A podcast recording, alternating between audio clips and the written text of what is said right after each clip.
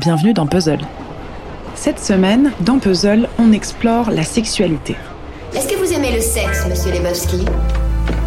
Pardon? Le sexe, je veux dire l'acte physique. Moi qui pensais même vous laisser faire l'amour avec moi. J'avais une énorme envie de sexe. Je vais te faire une surprise, comme tu les aimes. Tu peux me remonter ma fermeture éclair? J'ai envie de toi. Oh oui, moi aussi. C'est le sexe. Le sexe à l'état pur.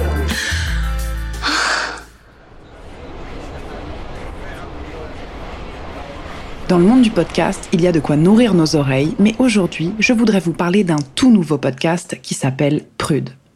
À la base, c'est ma copine Sarah qui m'en a parlé, et elle m'a littéralement dit Meuf, faut absolument que t'écoutes ça. Mi-voyeuse, mi-curieuse, j'ai tout écouté. Voici mon analyse de Prude. Prude, c'est d'abord l'idée de Daphné des Jeux. Le concept est de nous faire découvrir des témoignages de femmes et d'hommes qui racontent leur éveil sexuel. Et cet éveil peut arriver à n'importe quel âge. De manière totalement anonyme, ces invités se livrent sans filtre. Ils ont entre 30 et 50 piges. Dans ma tête, c'est un peu binaire en mode soit t'es célib, soit t'es en couple. Mais en écoutant Prude, j'ai bien vu que c'était pas aussi limpide. L'objectif ici est de nous montrer qu'il existe une grande variété de chemins pour renouveler sa sexualité.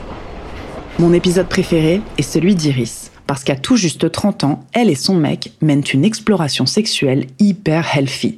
En mode, ils n'attendent pas de plus avoir de désir l'un pour l'autre et 15 ans de vie commune dans les pattes pour se lancer. Et j'y ai découvert une pratique encore inconnue pour moi, le slow sex. Un jour, euh, il a acheté un bouquin de slow sex. Ce que l'auteur disait, c'est que vraiment, il faut se laisser une large plage de, de temps.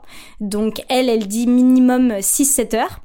Donc déjà, va trouver 6-7 heures dans ta, dans ta vie. Donc ça, c'était le minimum. Parce qu'après, elle disait, nous, avec notre compagnon, nous sommes allés jusqu'à 21 jours.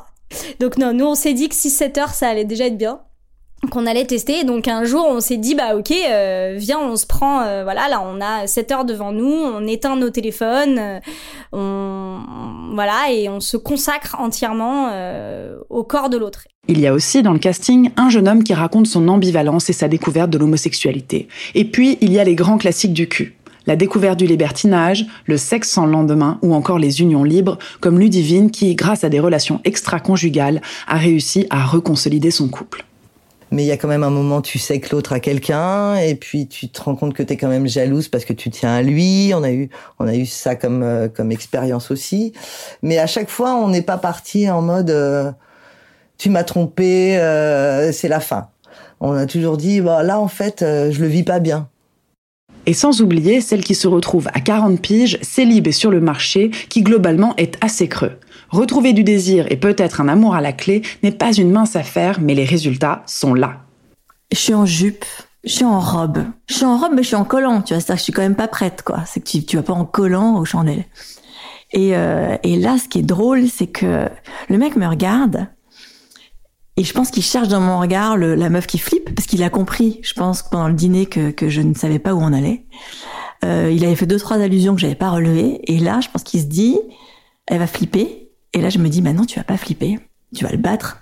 Tu vas le battre un peu à son propre jeu. Donc, je me suis quitte entre enculés, il n'y a pas de doublure, je vais être meilleure que toi à ce jeu-là.